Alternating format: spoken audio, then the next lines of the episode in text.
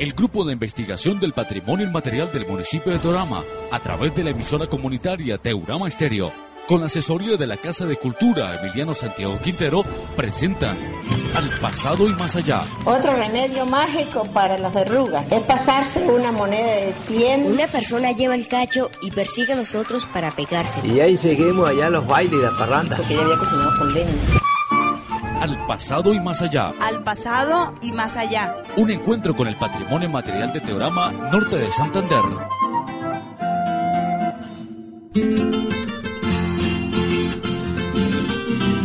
Hola, soy Albeiro Ramírez Angarita.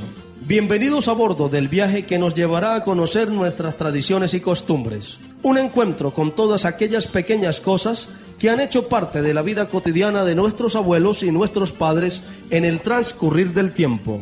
En este viaje estaremos acompañados por nuestra copiloto Isabel Cristina.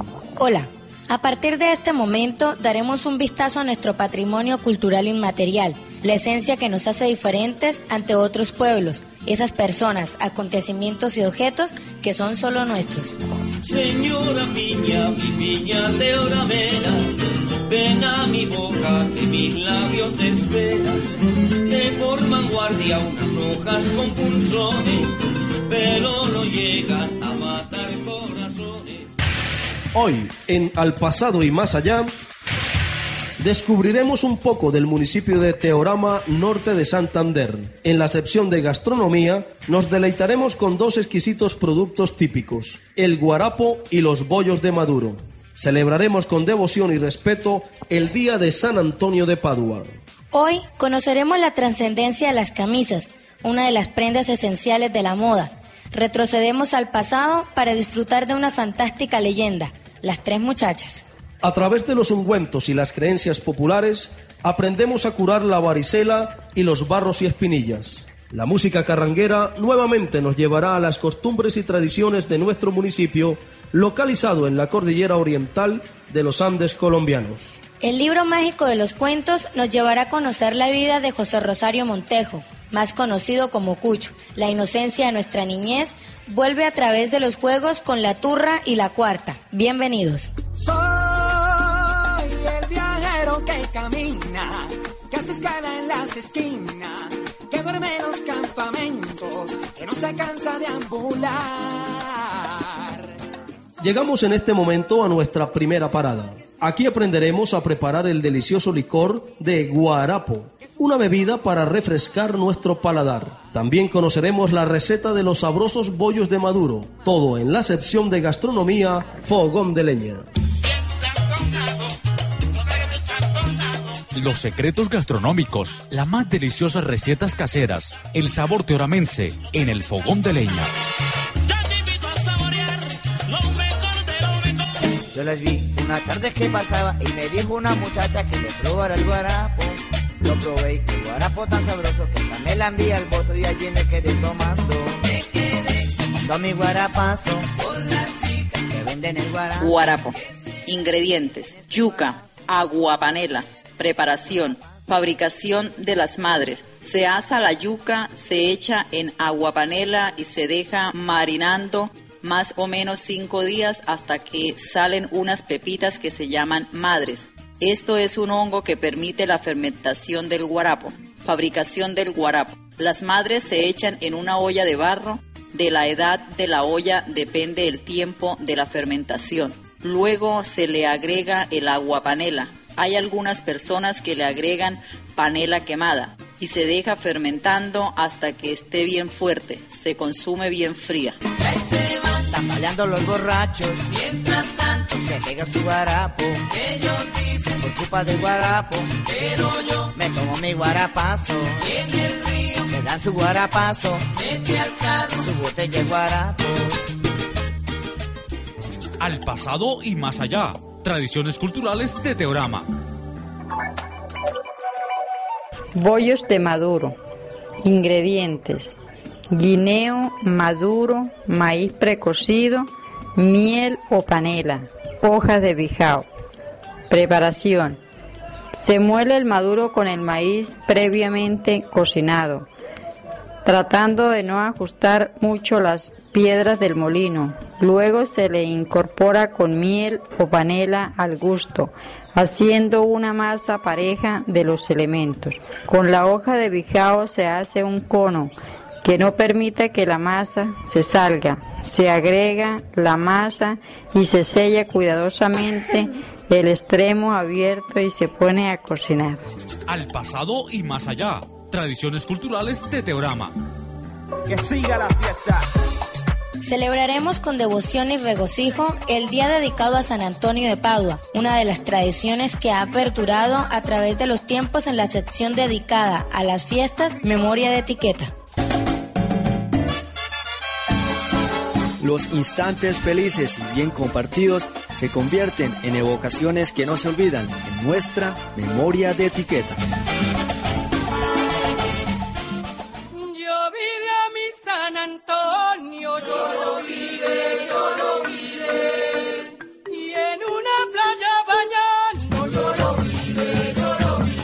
Fiesta de San Antonio de Padua es de mucha importancia en la religión cristiana y en los devotos a este santo, ya que en esta se tiene una tradición, la tradición del pan, haciéndose entrega de este en las ceremonias que se realizan los 13 de junio. Este símbolo es una muestra de trabajo solidaridad y vocación de San Antonio, en la cual se ve fervorosamente la veneración de la comunidad ante este personaje religioso, que se caracterizó por su espíritu de liderazgo, solidaridad y deseo de ayudar a los necesitados y a personas que no tenían con qué saciar su hambre.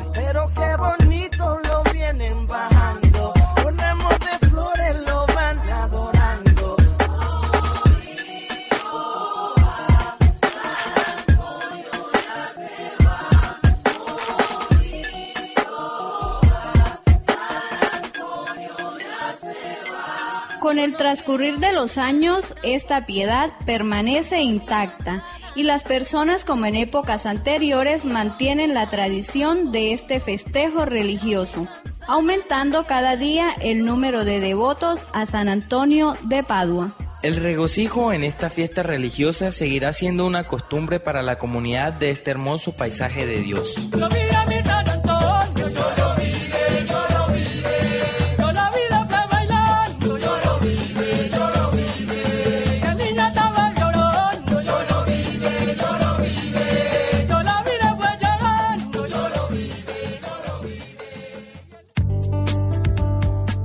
Las camisas como prenda primordial en nuestro ropero hace parte de la tercera parada, donde conoceremos la evolución de este complemento para un buen vestir.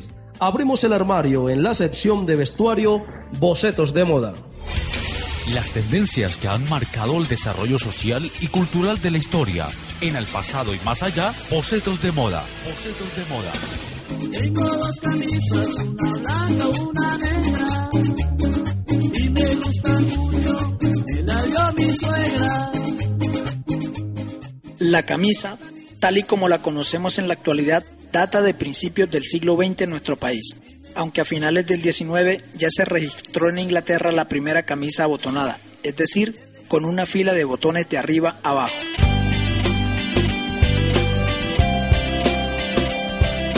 Las primeras camisas se ponían pasándolas por la cabeza, al igual que una camiseta, ya que al principio la camisa fue considerada una prenda de ropa interior y siempre se ponía debajo de otras prendas de vestir.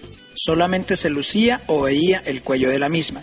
Precisamente de ahí viene la costumbre que indica el protocolo, que un caballero nunca debe quedarse en mangas de camisa, al menos en presencia de las señoras, por considerarse que era como quedarse desnudo en ropa interior.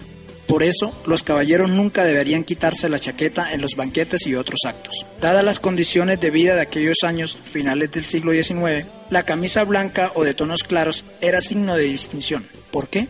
Solo los aristócratas y gente de buena posición podían llevarla a menudo y tenerla siempre limpia. Quien fabricó esta camisa fue una experta costurera porque le hizo los bolsillos en diferentes maneras, unos por el lado de adentro, otros pegados por fuera. Mi abuelo la utilizaba como pinta dominguera y a veces me la prestaba para que yo la luciera. Como se fue envejeciendo, me dijo que la cogiera, la utilicé muchas veces con jean y botas vaqueras. La camisa, al igual que el resto de prendas masculinas, ha evolucionado poco.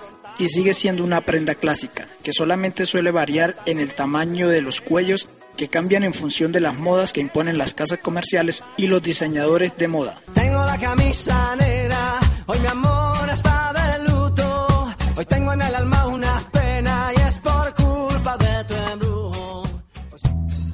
la sección de arquitectura, Bitácora Viajera, continuamos con el viaje por los sitios más representativos de este hermoso municipio, donde conoceremos muchas de las maravillas de nuestro paisaje de Dios.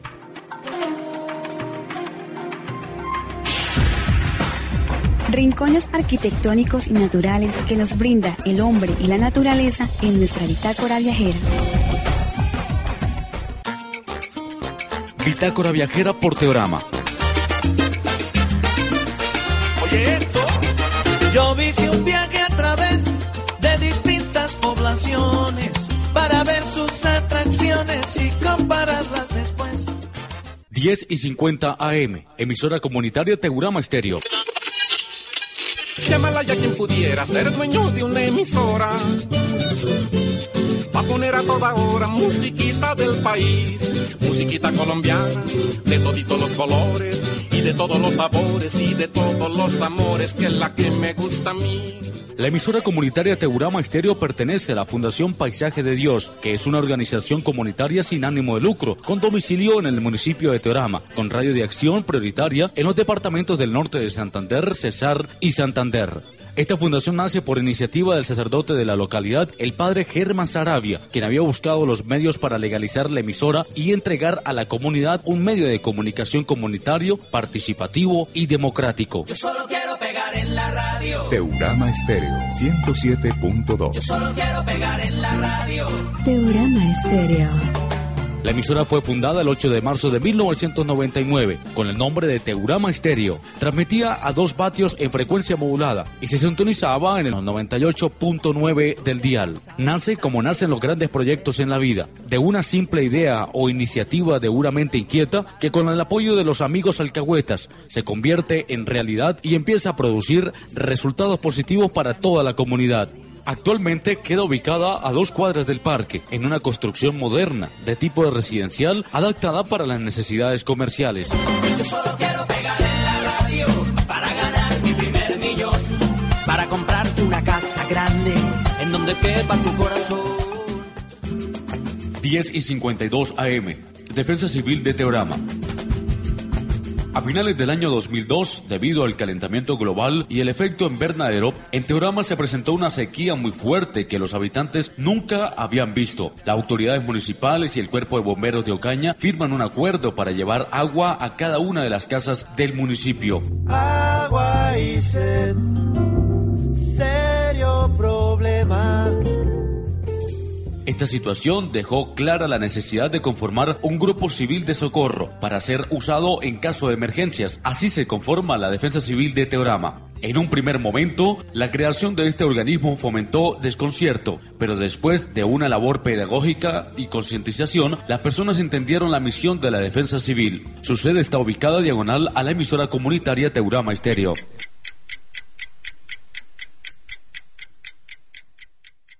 Al pasado y más allá. Tradiciones culturales de Teorama.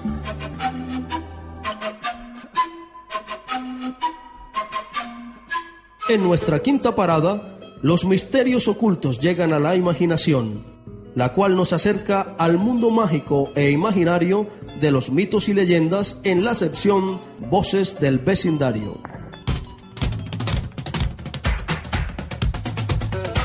Relatos de fantasía que nos reseñan la tradición oral a través de las voces del vecindario.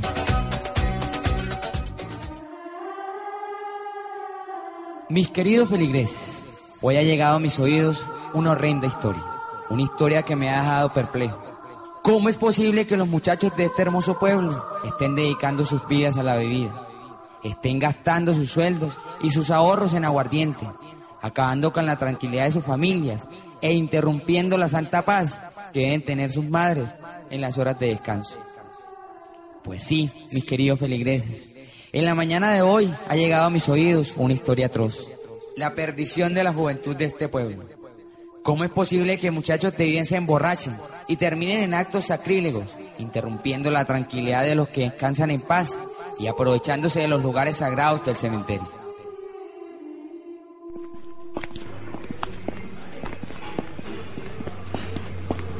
Carmen, ¿a qué se refería el cura párroco en el sermón? Yo no entendí. ¿Cómo así, Ramona? ¿Vos no te has enterado? ¿De qué? Carmen, soltá el chisme. ¿No te enteraste de lo que están contando por ahí en las esquinas, de lo que pasó anoche por allá en el cementerio? No, Carmen, yo no me he enterado de nada, pero cuenta, ¿qué es lo que están diciendo? Pues te cuento que estos tres muchachos, estos muchachos que son primos de esta familia Salazar, ¿cómo es que se llaman? Sí, yo los conozco, son Toño, Luis y Julio, los hijos y el sobrino de don Librado, los que viven en la casa grande. Esos, esos mismos. Pero contame, ¿qué pasó con ellos? No me dejes con la intriga. Te cuento, Ramona, que dice que estos muchachos se embriagaron hasta más no poder, por ahí en la cantina de don Pedro, y como a medianoche se encontraron con las tres muchachas. ¿Las tres muchachas? ¿Cuáles son esas? ¿Cómo así, Ramona? ¿Tú no conoces la historia de las tres muchachas? Pues fíjate que no. Yo, que me conozco todos los chismes del pueblo, ese de las muchachas no tengo ni idea. Pues Ramona, las tres muchachas son tres viejas que salen a medianoche a rondar por el pueblo y a coquetearles a los hombres que se encuentran a su paso, generalmente a muchachos bien parecidos. ¿Y qué pasó, Carmen? ¿Qué pasó con los muchachos Salazar? Pues mira, ahí viene el celador del cementerio. Preguntémosle a él, él debe tener mucha más información. Don Alfonso, don Alfonso. ¿Qué pasa, mis señoras? Venga, que queremos hacerle una pregunta. ¿Qué será, mis señoras? ¿En qué les puedo servir? Don Alfonso, usted disculpe, ¿qué es lo que están diciendo por ahí? ¿Qué es lo que pasó anoche por allá en el cementerio? ¿En el cementerio? Nada, nada pasó. Pues que yo me haya dado cuenta, nada. Ay, don Alfonso, no se haga, todo el pueblo lo está comentando. Hasta el cura en el sermón de la misa habló del tema. ¡Ay! Pues si es así, venga y les cuento. Resulta que Entonces, ¿qué muchachos? ¿Nos tomamos otra cervecita? Listo, solo mándela a usted, que no ha gastado nada en la noche. Eso, no sea tacaño. Hoy nos ha goteado a todos. Tranquilos muchachos, que si quieren amanecemos bebiendo por mi cuenta. Bravo. Bravo. Eso es bueno, eso es bueno. Don Pedro, don Pedro, sírvame aquí tres cervecitas, pero bien frías. Saque una ronda para todos, que yo la pago. ¿Pero qué, mi hermano? ¿Se ganó la lotería o qué? ¿O se encontró mínimo una múcura? Nada de eso, señores. Lo que pasa es que estoy feliz y quiero embriagarme con mis amigos. Hoy vamos hasta el amanecer. Para las que sea, mi querido hermano. Don Pedro, ¿por qué no nos cambia la musiquita? Póngase una rancherita, porque ya casi se nos mete la llorona.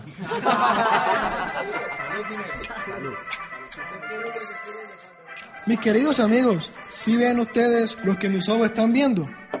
¿Qué pasa, mi hermano? ¿Qué estás viendo? Mira esos tres regalos que vienen allá. ¿De qué habla, primo? ¿No ve? ¿No ve esas tres hembritas? Claro que las veo, pero tan tarde. ¿No se les hace raro que estén por acá a estas horas? Qué raro ni qué nada. Yo lo único que veo es que están re buenas. Eso sí, ¿para qué, primo? Yo no las conozco, pero están riquísimas. No deben ser de por acá. Llamémoslas para que nos acompañen. Ellas muy amables le coquetearon a ellos, dejaron que les contaran y les dedicaran canciones, y así poco a poco, cada una con cada uno se fueron involucrando en un romance que se hizo cada vez más pasional y más fogoso. ¿Cómo así, don Alfonso? ¿Hasta eso llegaron? Y más, mi señora Carmen, mucho más. Sigue contando, don Alfonso, que la historia está interesante. Dicen los que las vieron que incluso para la moral de ellos lo que estaba a punto de suceder no era apto que sucediera en tal lugar. Muchachos, ya hemos bebido demasiado. ¿Por qué no nos vamos de acá? ¿Y qué propone, mamacita? Vámonos para un lugar mucho más privado donde podamos hacer cositas. Como ustedes digan, bomboncitos. Ustedes mandan. Pues si es así, síganos y no se arrepentirán. ¿Qué arrepentirnos ni qué nada? Con ustedes hasta el infierno. Vámonos entonces, síganos. Ellas propusieron irse para el lugar donde vivían y pasar aquella noche juntos. Y ellos se fueron con unas mujeres desconocidas. Desconocidas y vagabundas. Sí, mis señoras, no tuvieron reparo alguno y como corderos dejaron que ellas los guiaran. Esa noche pasó lo que debía pasar entre ellos y solo ellos lo saben. ¿Y qué sucedió después, don Alfonso? Cuente. Solo ellos lo saben, mis señoras. Cuando a estos personajes se les preguntaba lo que sucedió, solo guardaban absoluto silencio. No se sabe con exactitud lo que pasó. En caso es que al otro día, cuando despuntó el alba... Muchachos, muchachos, despierten. ¿Dónde estamos?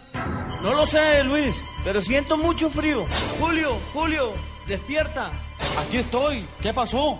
No lo sé, muchachos. Solo sé que estamos en... en... ¡El cementerio!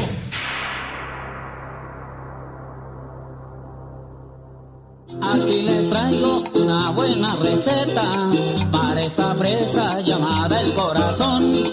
A la viudita yo les quito las penas la muchacha curo el mal de amor.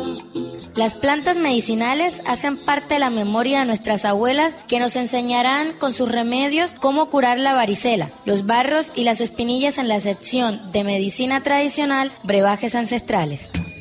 La sabiduría popular, los secretos de las plantas, los remedios caseros de la abuela, brebajes ancestrales en Al pasado y más allá. Varicela. En otros tiempos, la varicela se curaba con baños de matarratón y ruda. Barros y espinillas. Para curarlo se busca una mujer que esté embarazada por primera vez y se le pide que les pase las manos por la cara al afectado por los barros. Algunos dicen que esto quita los barros. Otras personas dicen que solo lo envían a la espalda. Música, más música, música, música. Uno de los grupos más representativos de la música carranguera hacen parte de nuestra séptima parada. Ellos son los Carrangueros de Teorama, en la sección musical Tonadas que identifican. Los sonidos y los silencios que se esconden en las partituras y en los pentagramas se transforman en tonadas que nos identifican.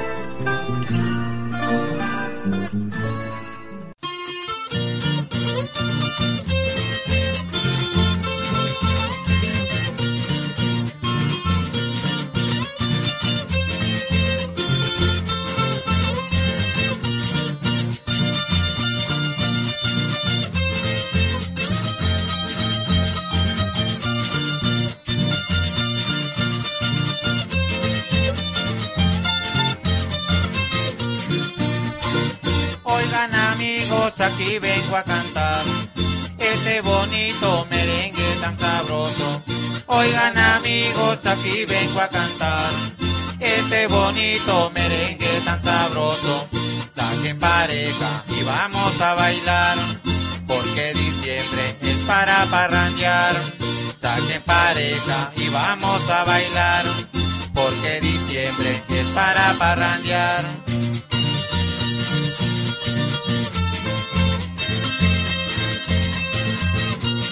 De los carrangueros de Teorama. Un saludo para Jairo Pacheco, que apoya el folclor campesino. Ja, ja, jai, jai, jai.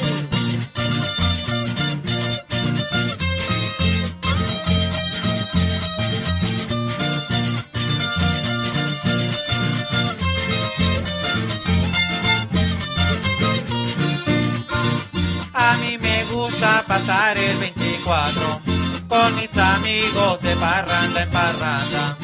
A mí me gusta pasar el 24 con mis amigos de parranda en parranda. Los que no saben somos los carrangueros, donde llegamos se alegran las muchachas. Los que no saben somos los carrangueros, donde llegamos se alegran las muchachas.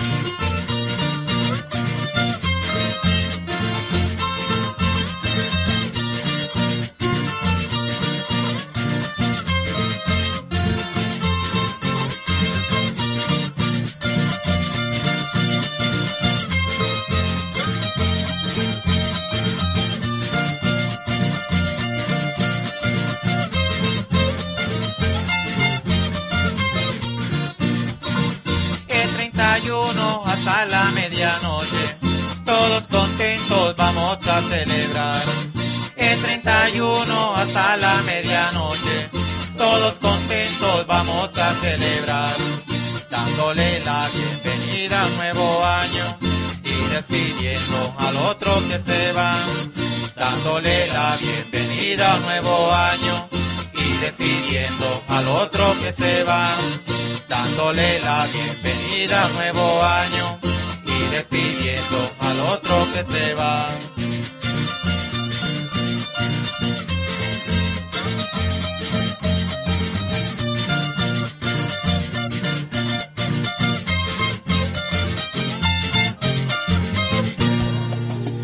El espíritu de la infancia regresa para divertirnos en la octava parada, donde nuestras almas de niños reviven a través del juego de la turra y la cuarta. Esta es la sección de los juegos tradicionales, diabluras y jugarretas. Juegos, rondas infantiles, narraciones que nos trasladan en el tiempo, al pasado y más allá, diabluras y jugarretas.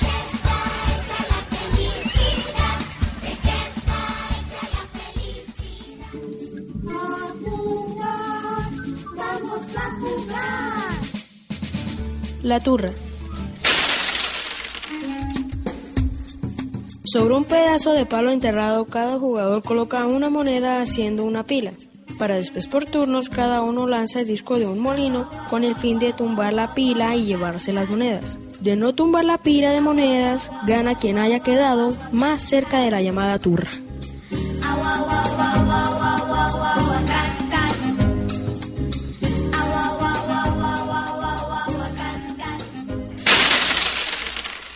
La cuarta. El juego de la cuarta consiste en lanzar monedas contra una pared por turnos. Después se mide la distancia de la moneda del jugador con las otras monedas y la moneda que se encuentre a distancia de una cuarta exacta se extiende o abre la mano y la medida entre la punta del pulgar y el meñique equivale a un palmo o cuarta. Pasa a ser propiedad del que acaba de lanzar.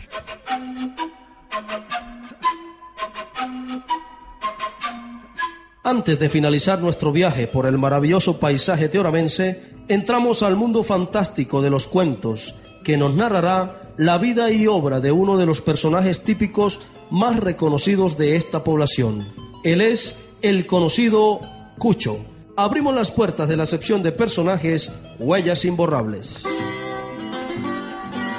La vida, la obra y los recuerdos de nuestros personajes en Huellas Imborrables. Recordando a Cucho, el cuentero del pueblo.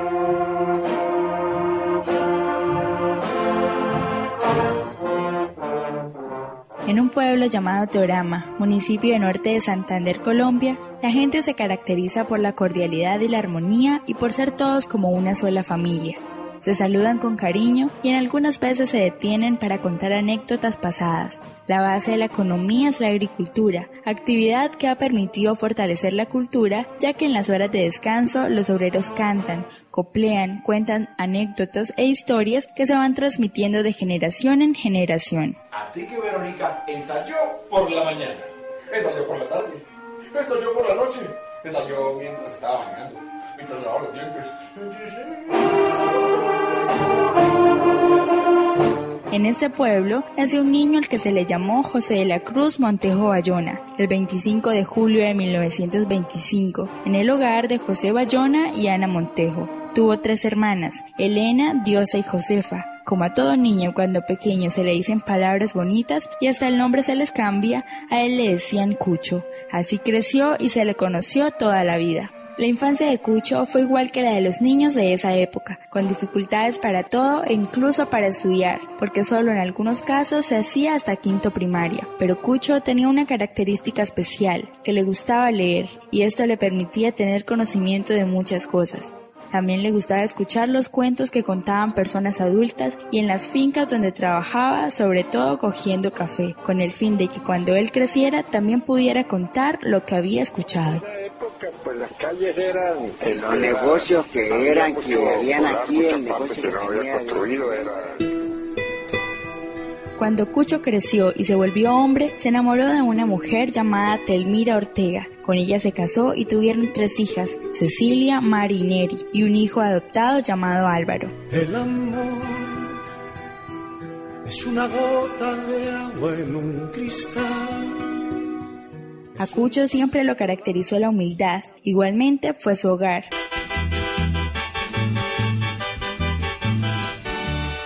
Sus hijas crecieron y se casaron y quedaron él y su esposa solos. Entonces ya sin tantos compromisos y con la ayuda que ellas le mandaban, disminuyó su trabajo físico y era muy fácil encontrarlo en la calle, en las esquinas o en las tiendas de sus amigos contando anécdotas, leyendas e historias, como la llegada del primer carro a Teorama, cuando compraron el primer radio, cuando pasó el primer avión y toda aquella fantasía de fantasmas que se dice que se veían en las calles a medianoche. Esto divertía mucho a la gente y sacaban el rato para escucharlo hablar, ya que lo hacía en forma amena, con un vocabulario refinado, utilizando términos como por ejemplo, si mis padres hubieran tenido plata, yo hubiera sido presidente de Colombia, porque yo tengo la masa cefálica desarrollada. Esto para decir que era una persona inteligente, saboreaba primero la boca, desdibujaba las cejas y le brillaban sus ojos, con eso le daba un encanto a sus palabras. Y si de palabras construimos nuestras vidas, compusiera un mundo de versitos sin mentiras. ¿Cuántas frases te di? ¿Cuántas más te negué? ¿Cuántas veces sin quererlo me callé? En cierta ocasión, un amigo suyo se le ocurrió decirle que quería llevarlo Caña a un concurso de cuenteros populares, y él felizmente aceptó. Allí, como es de esperarlo, ganó, cual grande fue su emoción porque tenía que concursar en la ciudad de Bogotá. Esto fue para él su gran sueño, como para un astronauta llegar hasta la luna. Se preparó incluso, compró un par de cotizas nuevas porque aunque ya la civilización había llegado a estas tierras y la mayor parte de los hombres usaban zapatos, él envejeció utilizando solo cotizas, no porque no pudiera comprar calzado cerrado, sino porque él conservó hasta en su vestir la cultura de esa época. Cuando llegó el momento del viaje, llegaron al aeropuerto de Ocaña y se subió a la avioneta, y esta despegó y empezó a subir. Él era muy curioso, y ya en el aire miraba y miraba por la ventana para ver si veía al arcángel San Gabriel. Cuando llegaron a Bogotá, su asombro fue impresionante por todos aquellos edificios, carros, centros comerciales. En fin, había dejado un humilde pueblo donde solo se veía casa de palma como fue la suya y otras de teja, y además la soledad de las calles donde caminaba sin ningún temor a que algo le pudiera suceder, y donde encontraba a sus amigos que lo abordaban para escucharlo, y las pequeñas tiendas donde saboreaba el rico guarapo, tres brincos y chicha que vendían. Cucho en ese momento se encontraba frente a un enorme monstruo. Cuando llegó el momento de salir, se puso sus cotizas nuevas, pero pobre Cucho, qué decepción, porque los fuertes aguaceros que empantanan las calles se las ensuciaron. Tolón, tolón, dicen las gotas.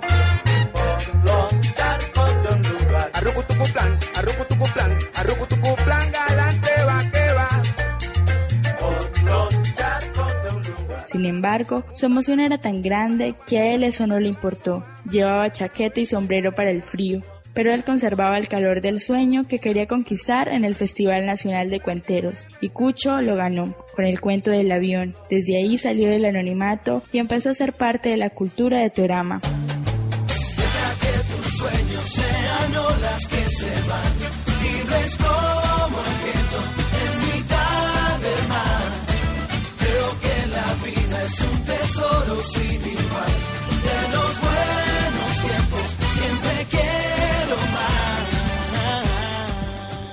Pero desafortunadamente por la edad avanzada que tenía él y su esposa, y ya solos en el pueblo, sus hijas se lo llevaron para la ciudad de Cúcuta. Allí perdió su emotividad para seguir contando cuentos porque ya no veía sus calles, ni sus montañas, ni todo aquello que lo motivaba a contar sus historias porque nadie escribe por escribir, o habla por hablar, sino porque el corazón palpita de alegría y motiva a las personas para que diga todos los bonitos recuerdos que allí se guardan. Allá solo había calor, gente desconocida y un mundo moderno que no hacía parte de él. Cucho entonces se enfermó y murió a los 79 años, el 14 de agosto del 2004. Lo enterraron en una tierra lejana en la que lo vio nacer, y hasta su tumba llevó sus cuentos que ya no se volvieron a escuchar, pero que han quedado en el recuerdo de sus paisanos.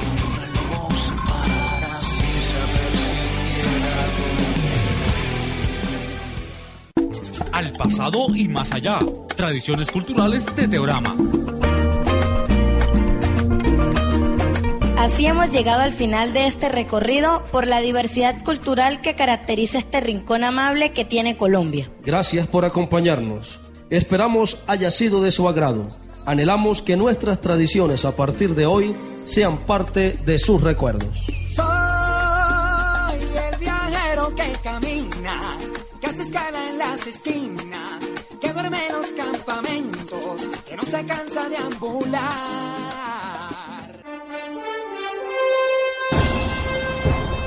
El Grupo de Investigación del Patrimonio Inmaterial del municipio de Torama, a través de la emisora comunitaria Teurama Estéreo, con la asesoría de la Casa de Cultura Emiliano Santiago Quintero, presentó Al pasado y más allá. Otro remedio mágico para las verrugas es pasarse una moneda de 100. Una persona lleva el cacho y persigue a los otros para pegárselo. Y ahí seguimos allá los bailes y las parrandas. Porque ya había cocinado con leña. Al pasado y más allá. Al pasado y más allá. Un encuentro con el patrimonio material de Teorama Norte de Santander.